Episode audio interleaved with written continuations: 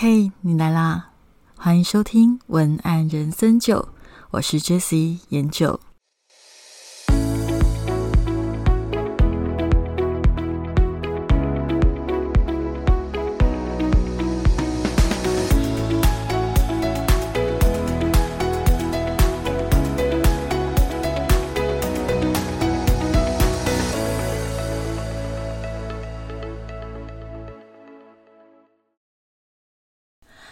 仙九，今天要跟你分享的是，语气是决胜的关键。什么意思？在网络的时代，其实大家都知道嘛，广告已经不是一种单向的宣传，而是一种与消费者互动的沟通模式。在这样子的环境底下，广告文案的字眼啊、语气啊，不仅是影响消费者决策的关键，也决定了你的目标客群。所以，今天我想要跟你讨论的是关于广告文案的语气，它会如何影响。你的受众对你有没有感兴趣，并且我会提供一些建议来协助初学者创造更有效的广告文案。好，那第一个部分呢，我想要先跟你聊的是，你必须要了解你的受众，也就是你的目标客群喜欢的语气是什么，也就是简单来讲，他喜欢的口味是什么。为什么你需要知道他喜欢的语气是什么？唯有知道他喜欢的语气是什么，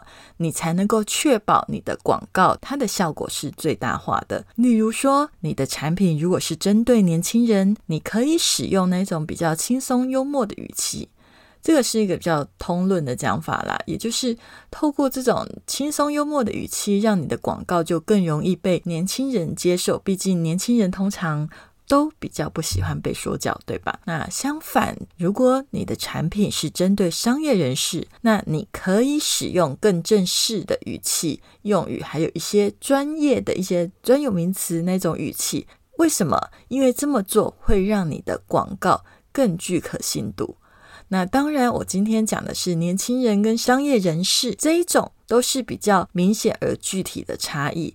但是在广告文案的世界里面，其实受众它可以分得很细，不是像这种就是很单纯的、很相对的年轻人、成年人，或者是男人、女人，或者是大人、小孩，不是这样子的。其实受众的世界里面有非常多种，例如说年轻人里面也有内向的年轻人、活泼的年轻人，或者是不同教育程度的年轻人，或者是亲熟龄里面也有已婚的亲熟龄、未婚的亲熟龄。这样子的受众都是可以被拆开的，还有商业人士，商业人士他也有很多种不同的商业人士，这些都是可以被切分的。所以，呃，我今天因为这个是一个呃比较简单的说明，所以我是先用这样子来做解说。那如果你想要更深入的了解，欢迎你来上我的高效好感文案课。好，那接着，当你现在已经知道了，你必须要使用。你的目标客群喜欢的语气讲话，他会更容易接受你，对吧？这个原则你已经了解了。接下来你该做的事情是什么呢？你该做的事情就是，你必须要去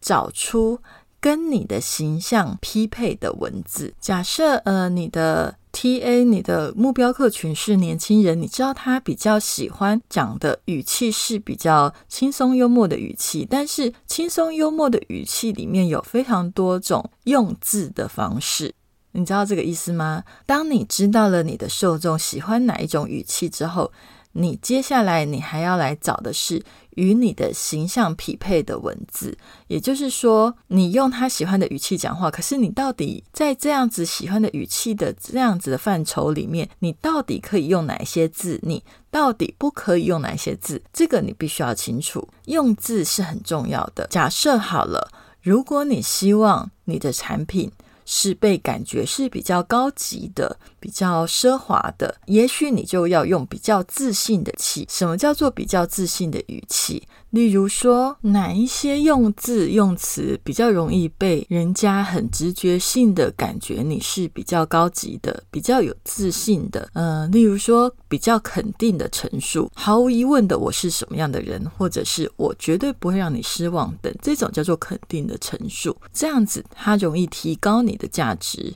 那还有一种就是例如说绝对的语词，呃，你绝对怎样，完全怎样，你是无与伦比的，你是绝无仅有的，这种都是能够衬托让你感觉很有自信，而且更高级的字。那当然里面还有很多啦，很多。可是哎，可是这我先停下来跟你跟你解释一下，就是最高级的这种绝对完全最高级的这种东西，最怎么样的，请你。尽可能的不要用在医美上面，这个是很容易被检举的。这个是一个题外话，先跟你讲一下。有一些用词，它为什么在某一些产业很少被使用的原因，是因为在那个产业里面，一定就是有一些地雷是会犯的，所以才会很少人使用。你不是你自己去参考现在看到的一些医美广告。很少会用到绝对完全，或者是我是最怎样的最怎样的，因为这种都真的很容易被检举。OK，好，那还有一些动词，它是比较容易被感觉你是比较高级的，例如说，呃，享受我的产品，或者是沉浸我的产品，或者是你可以感受我的产品，这种比较体验的动词，也可以提升你的自信。然后那种高贵优雅，然后印象深刻的印象。那当然，相反的，如果你的客群，嗯，你可能是卖一些比较平价，或者是一些就是比较讲求务实的东西，那也许你就不能够用太。自信太奢华，像日本男公关罗兰那种傲气的语气，而是你必须要去使用的是比较平实的语气。那什么叫做比较平实的语气？我来举例哦。平时的语气，它代表的有一部分就是有一些表达方式都是比较平时的语气来。一种就是真实性的陈述，也就是说，它的语气不会太夸张，然后他会用真实的数据。真实的事实、真实的经验来描述这个产品的功能。那当然，真实数据、事实经验也有另外一种操作方式，很洒狗血，那它就会变成不是平时，而是一种，呃，也是一种有点夸大的感觉。我相信听众你应该可以了解。好，那再来，我觉得平时的语气就是用词要简单，也就是你不要用一些不太常见，或者是太文学，或者是感觉委婉的语气，而是你不要用口语的语气来表达。这个其实，在网络的世界还蛮常见的。有时候，就算是很高级的产品，我还是会建议一些比较困难的，例如说产品制作流程、产品的成分，或者是一些比较艰深的一些，就是它的专业，例如说我这个东西是怎么做的的这种过程啊，我会尽可能的希望他们用比较简单的用词去讲，因为你在讲的已经是讲了一个很难的内容，然后你又用一个很难的字，那等于大家不会看，所以越难的东西，你要用想办法用越简单的字来说明。那当然前提都是不要去误导别人嘛，这个绝对都是很重要的。所以刚刚所提及的这些语气的特征，都是。为了让广告文案可以更贴近消费者的心理和实际需求，让消费者对你的产品更有信心、更多的认同感，这种比较平时的语气啊，通常更广泛的使用在一些日用品、家庭用品，还有一些常见的，嗯，就是我们日常生活比较常用的那一些产品的广告文案当中，因为这些。产品本来就会需要更多的亲和力，还有那种可靠的感觉来赢得消费者的信赖跟青睐。那当然，当你在寻找与你的形象匹配的文字的那些字的过程当中，我还是要提醒你一点，就是避免使用过于复杂的字眼。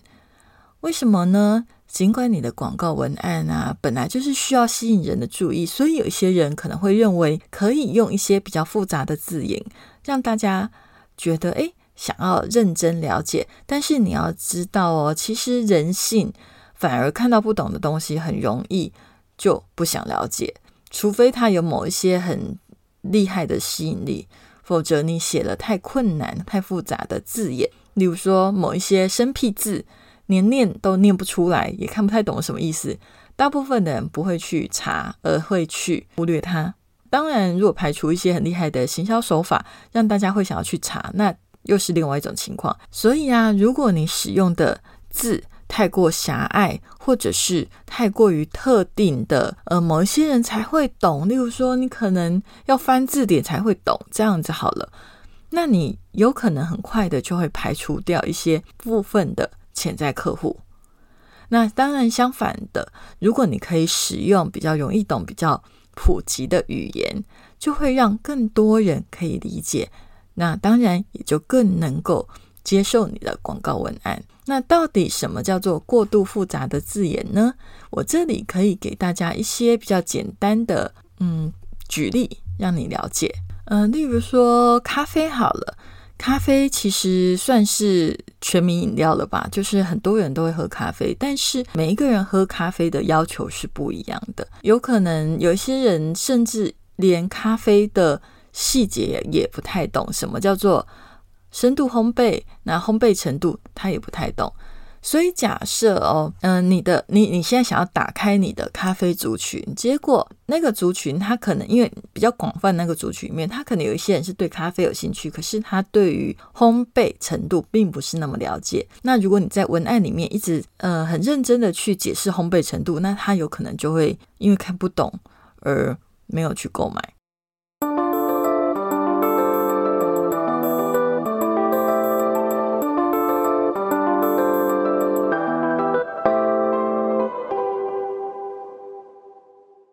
然后，或者是咖啡文化里面还有什么？呃，第三波咖啡就是咖啡文化的一个新潮流，这种东西都是如果你是内行的人，就会比较容易了解。但是如果你不是内行人，看到这个文案不太懂，你又一直强调这样子的比较复杂的词汇的时候，就会很容易不小心就排除掉一些也许对咖啡有兴趣，但是因为你的字太难而不小心默默的飘开的一些潜在客户。因为这些用词都是有一定的专业性和复杂性的，我们还是更。更建议的是要看你的受众，你的受众如果本来就是那一种比较沉浸在这种专业性的氛围里面的受众，他本来就可以懂烘焙程度，他本来就可以懂什么叫做特殊处理，什么叫做发酵，什么叫做烘干，然后他本来就可以懂什么叫做咖啡杯测这种东西的人，你如果你的受众是这些人，那当然 OK，你就把专有名词弄出来，呈现你的高度，让他们愿意靠近你购买你的产品。但是如果你想要把你的客群，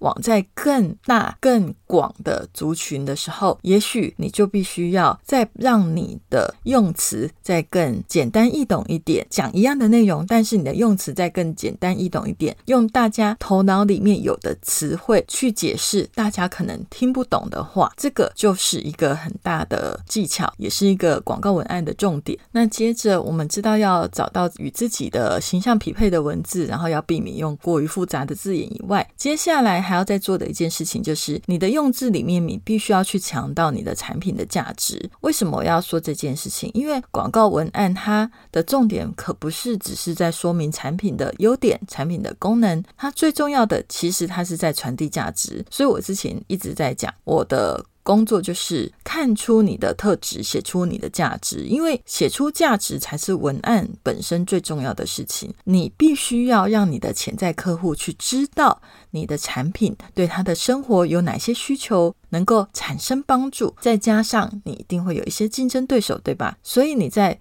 广告文案的用词上面。可能你就是需要去强调类似的意思，就是诶，你可能是更好的，或者是你是最有效的，或者是你在里面是最实用的，要用这样子类似的切入点来让。你的受众、你的潜在客户知道你的优势跟你的价值是超过其他的人，那这种就是我是更好的，我是更有效的，我是更实用的这样的语气，可以去帮助让你的潜在客户更容易理解并且信任你的产品。简单来讲，就是让潜在客户更理解你跟人家有什么不一样。当然，他注意你了之后，慢慢的。才有信任这件事情会发生，对吧？好，那后面还有两点是我觉得可以做一个补充，让你更知道要怎么样让你所思考的广告文案更吸引人。第一个就是适当的使用故事情节来营造情感的元素。那这个部分呢，有一些人会用在销售文案里面，那要看你卖什么东西，然后再加上你的东西的特质以及你的手法。因为我觉得加入故事情节要它有很多的技巧，那这里只是概论而已。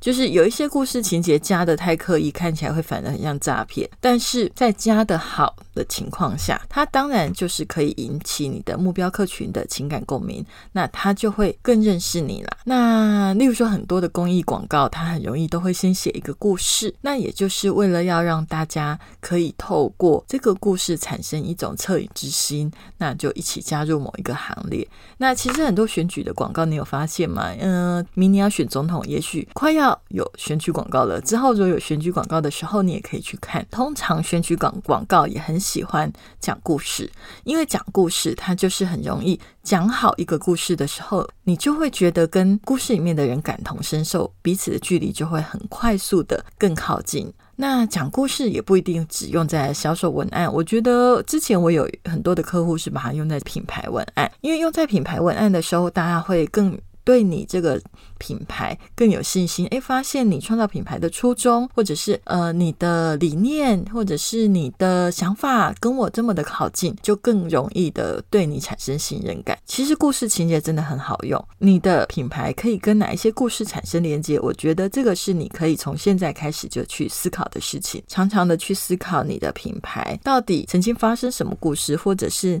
你创造这个品牌是因为什么？好好的想这些故事，想仔细一点。这样的故事，未来都会成为你写故事情节的养分。最后一点，我要跟你讲的是，结合视觉元素也是很重要的。最近我真的很感同身受的一点就是，其实你知道吗？文案写的再好，如果呃美编做糟了，真的就是直接扣五十五十分吧。这样你就知道严重性了，因为除了文字、图像、影片都可以帮助广告文案更好的去传递产品的价值和特点。如果那个做图片或做影片的人，他并不了解你的文案想要传达的意境，做出来的东西就会让你的文案被扣。超过五十分，非常的可怕。不过当然啦，这个是题外话，也不能够因为有可能做错很丑，所以你就不要去做，而是说你要想办法的去找到更适合你的美编或者更适合你的设计，去做出能够传达你想要的意境的那一些呃素材，这样子。透过各种的视觉元素啊，例如说照片啊、插画、动画，都可以加强你的广告文案。当然，讲到这里，有些人就特别喜欢插画元素，有些人比较喜欢实体的照片。那其实这个都没有好或不好。我觉得重要的是你现在的行销目的是什么。例如说，你的行销目的如果刚好是在卖很务实的产品，然后你是用插画，那也许就会有点不适合。但是如果你的行销目的是在卖很感性的东西，甚至是抽象的东西，例如说服务，例如说课程，那也许有时候用插画是不错的选择。总之，我想要跟你讲的是，广告文案的字眼呢，它会。使用的字，还有使用的语气，它会去决定你的目标客群会不会注意到你，还有吸引的族群，对不对？有些人发现来的客户好像都不是他喜欢的族群，那也有可能是你的文案的口气跟用字有点问题，你都可以回去检视看看。那在创作文案的过程里啊，你需要了解的就是你自己的目标受众，他们喜欢的语气到底是什么样的语气，然后去使用适当的语气来强调你的产品价。值产品优势，当然适当的加入故事情节，还有在整个视觉上面做出一个更好的辅助，都能够吸引更多的潜在客户。最后，我还是要提醒你，前面我跟你提过的，就是请你要找到跟你的形象匹配的字。其实重点就是广告文案，它其实本来就是需要维持一致的品牌形象。你的口气用字一直差太多的话，你也会变成呃形象不明显的品牌。所以这个要小心。只有维持一致的品牌形象，才能够让你的广告文案能够更容易的被消费者记忆，甚至是信任。好，那今天的文案人生九就到这里。如果你对今天的内容有共鸣，欢迎你给我五颗星星的评价及留言。那如果你想要跟我聊聊关于文案的事情，或者关于今天 podcast 的事情，搜寻文案向你，或者是打 J slogan J S L O G A N 点 T W，不管是 F B I G 或者是网站都可以找到我。因为我知道很多 Apple Podcast 的朋友他们都反映就是无法点击连接，所以最快找到我的方式就是。打文案像你，然后你就会找到我的任何的一个管道都可以跟我联系。那如果你想要上我的高效好感文案课，也是欢迎上我的官网查询，你就可以找到它在什么地方。好，那今天的文案人生九就到这里，我们就下周见喽，拜拜。